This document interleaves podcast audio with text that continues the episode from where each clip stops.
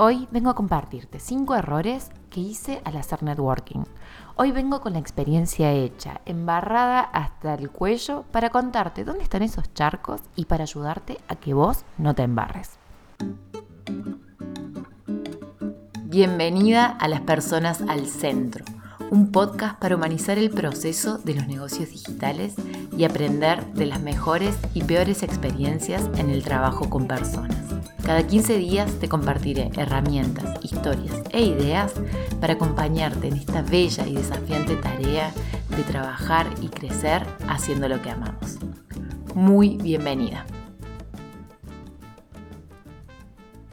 Quizás te sonó rara esta referencia al barro con respecto a los errores, pero surge de un debate que tuvimos en órbita Mercurio uno de los programas que he estado acompañando este año, en el que una de las chicas comparte que eso de que la gente venga a decirte cuáles son tus errores le sonaba a algo muy soberbio. Y, salió el debate y yo le compartía que para mí cuando alguien comparte los errores, y son errores que han cometido, y son errores que conocen desde adentro, ya sea por experiencia propia o por experiencia de clientes, compartirlos y hablar de ellos es una forma de prevenir que a otros les pase. No venimos desde una superioridad moral a decir, mira, esos son errores que vos estás cometiendo. No, venimos a contarte que a nosotros nos pasó y que ojalá desde ese aprendizaje vos te puedas ahorrar ese mal trago, ese mal momento. Hoy vengo a compartirte específicamente cinco errores que cometí de alguna manera y que a veces puedo seguir cometiendo a la hora de hacer networking y de facilitarlo. O sea, Todas sabemos que esto de emprender muchas veces se vuelve solitario y está súper bueno rodearse de pares, hacer colaboraciones, hacer alianzas con otras emprendedoras, con otras profesionales. El tema es que muchas veces cuando encaramos estas alianzas y estas colaboraciones, no lo hacemos de la manera más adecuada y lo que terminamos haciendo es desgastarnos. Lo que te comparto hoy y lo que voy a estar compartiendo estas semanas en mis redes, en mis correos y con mi invitación a la masterclass especial son justamente buenas prácticas para que no te pase eso, para que no te desgastes, para que puedas apostar a colaborar sin tener que desangrarte en ese proceso. Vamos con los errores y vamos de lleno porque este es un podcast, un episodio cortito y al pie que espero que sea contundente y sobre todo que sea de mucha utilidad. El primer error es no calibrar la temperatura, o ir demasiado en frío o ir demasiado en modo fan tanto cuando vamos a contactar a alguien que no conocemos y que nos parece interesante para empezar a conversar o para hacer alianzas o colaboraciones o que simplemente queremos conocer, ir demasiado en frío es un problema. Mandamos un DM por Instagram diciendo, che, estaría bueno que conversemos, te sigo en Instagram, no damos contexto, no hacemos ninguna explicación, no nos damos el trabajo de hacer una mínima seducción, de presentarnos, de hablar de por qué estamos escribiendo. La mayoría de las veces cuando llegan mensajes así, es difícil hacer un buen conecte. Pero ojo, que también ir demasiado en modo fan puede ser peligroso. Ir en plan, quiero colaborar con vos, quiero que hagamos juntas un taller, sé que trabajás, me encanta lo que decís, entonces sé que podemos hacer algo juntas porque estamos súper alineadas. Y es tipo, no te conozco. Es agitar demasiado cuando no hay con qué sostenerlo. Imagínate el vínculo de networking como si fuera un vínculo de pareja, una seducción. Vamos de a poco, no tan de a poco como para que el otro no intuya el interés, pero tampoco con tanta intensidad para que el otro se aturda y quiera salir corriendo. Calibrar la temperatura, ver de dónde partimos e ir construyendo ese increyendo que te permite conocerte, que te permite ir por más, no propongan, porfa, ir a hacer talleres juntas si nunca conversaste con alguien y no le escribas, porfa, tipo, hola, ¿qué tal? Estaría bueno que nos juntemos sin dar nada de contexto, sin contar por qué te interesa, sin siquiera haber leído los posteos o conocer a la persona a la que estamos invitando. Ese es el primer error que te quiero ahorrar. Y te quiero contar que yo he hecho ambos, a veces por timidez, por no saber cómo decirlo, de escribir medio directamente, che, estaría bueno juntarnos, cero protocolo, cero recursos, cero explicación, obvio, cero respuesta. Y también cometí el error de ir de fan.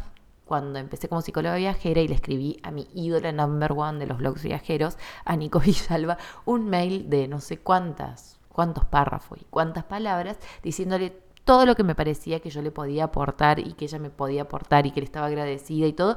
Un mail que nunca me contestó. Y en el momento yo me lo tomé un poco personal y después dije, no, claro, pobre, esta piensa que soy una stalker, con bastante razón en ese momento. Así que bueno, eh, primer error, no calibrar la temperatura, ir muy fría o demasiado caliente. Vamos entonces con el error 2. El error 2 es prometer el oro y el moro. Dejar que el entusiasmo, esas ganas que tenemos de colaborar, de hacer, de trabajar con estas personas, tome las riendas y empezar a prometer. Prometer muchos encuentros, muchas horas, que vamos a estar por Zoom, por WhatsApp, por em, Telegram, que nos vamos a mandar mails, que vamos a abrir una carpeta en el Drive y vamos a llenarla de documentos, y que yo te regalo tres clases y vos me regalás dos sesiones. Cuando hay demasiado on, es muy difícil cuidarlo.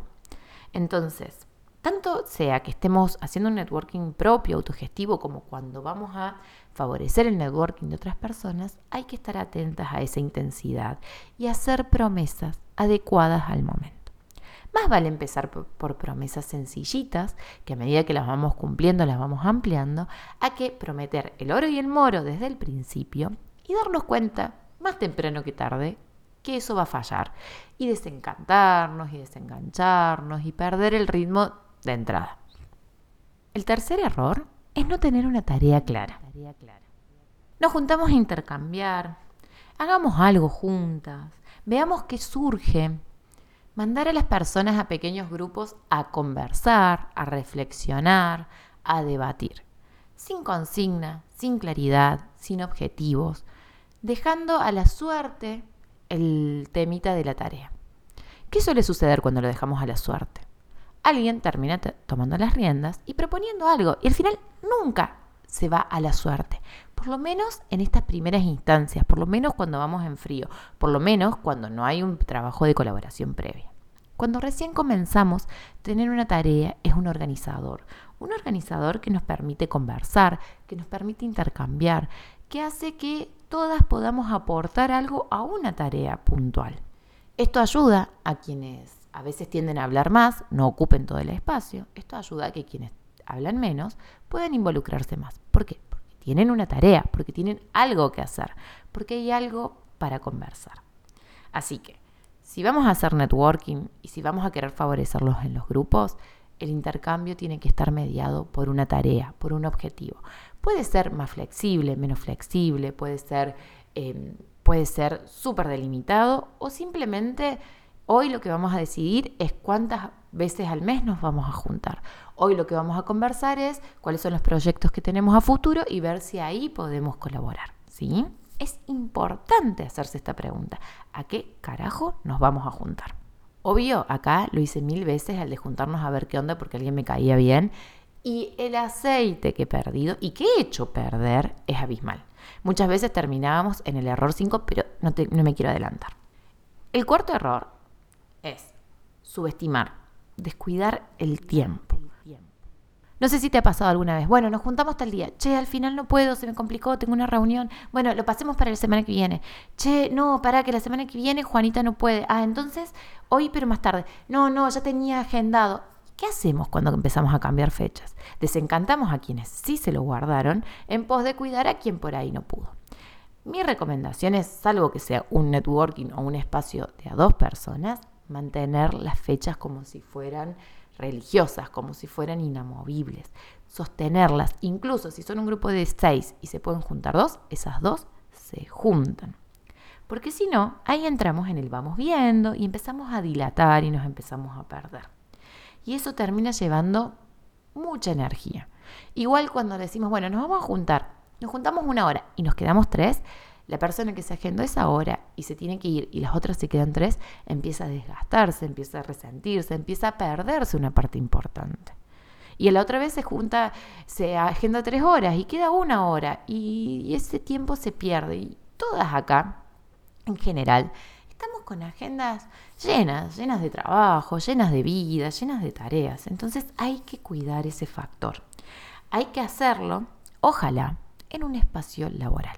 Y esto te lo digo y me lo digo porque vengo embarrada y no todo el barro que te vengo a compartir está totalmente seco. Últimamente, desde que está Irene, yo tengo mucha atención a que mis espacios de networking ingresen dentro de mis horarios laborales en la medida de lo posible. ¿Para qué? Para cuidarme y para cuidar, para no quitarle horas a mi calidad de vida, a mi familia, a mis otras tareas, para fortalecer lo laboral. Lo laboral ya ocupa mucho tiempo, entonces más bien lo ocupemos de la mejor manera que podemos y eso incluye los encuentros con otras.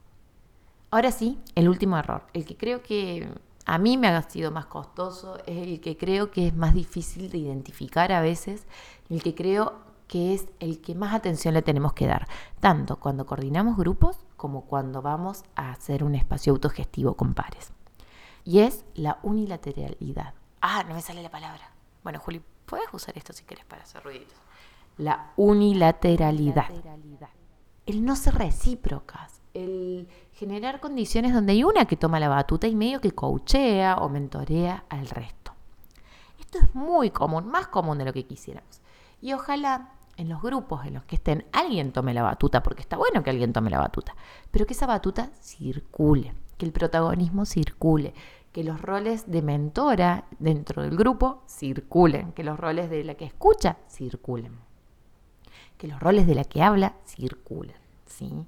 A veces somos todo dar, que te doy, que te doy, que te paso, que te enseño, que te comparto y quedo ahí dándolo todo y eso a mí no me enriquece en el espacio de pares. Salgo con la sensación de estar drenada porque puse más de lo que me pude llevar. Y cuando yo solo recibo, empiezo a achicarme, empiezo a apocarme, empiezo a sentir que no tengo nada para aportar. Ojo ahí, ojo con este desbalance. Es importante que cuando nos juntemos tengamos claro qué es lo que podemos dar. Y si no lo tenemos claro, empecemos a ensayar hasta encontrarlo. Un networking exitoso, un networking saludable, se sostiene en la reciprocidad, se sostiene en la circulación del protagonismo. Entonces, tanto cuando somos parte como cuando lo vamos a facilitar, tenemos que ocuparnos para generar condiciones para que ese protagonismo circule. Y acá va a haber distintas áreas de especialidad y va a haber gente con más experiencia y con menos experiencia. Esto no significa que solo te vas a juntar con gente que está exactamente a tu mismo nivel, sino que vamos a aprovechar esas experiencias diversas para traer a la mesa eso único que cada persona puede aportar. Con el tiempo, con la práctica, con estas caídas en charcos, embarradas, porrazos, vamos aprendiendo. Yo fui aprendiendo muchas cosas y voy mejorando. Sigo cada tanto cayendo en algún charco, pero ya los reconozco. Estos cinco errores son para mí más como unas especies de red flags para que estés atenta.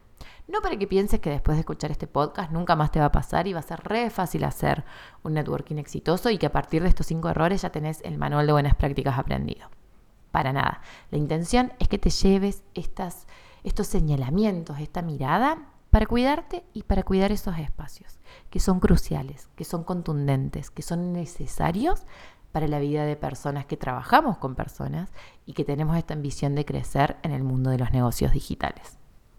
Cierro entonces compartiéndote estas cinco red flags para que te las lleves, para que las cuides, para que las mires y para que sigamos conversando porque esta construcción de las buenas prácticas la vamos haciendo entre todas.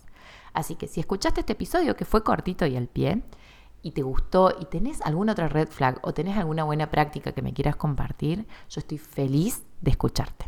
Estas semanas voy a estar hablando a full de este tema porque voy a estar con una masterclass especial sobre tejer redes y sobre crear buenas prácticas que están bastante alineadas con estos cinco errores y que justamente son las respuestas que fui encontrando a estas red flags.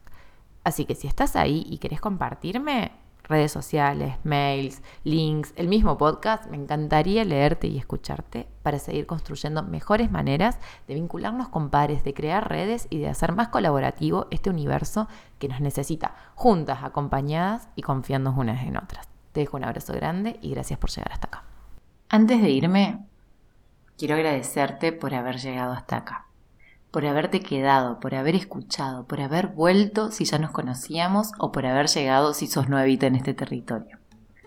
La mejor forma de seguir multiplicando lo que acá hacemos es que si te gustó puedas compartir, poner una estrellita, escribirme un mail o simplemente pasarle este dato del podcast a alguien a quien creas que le puede servir.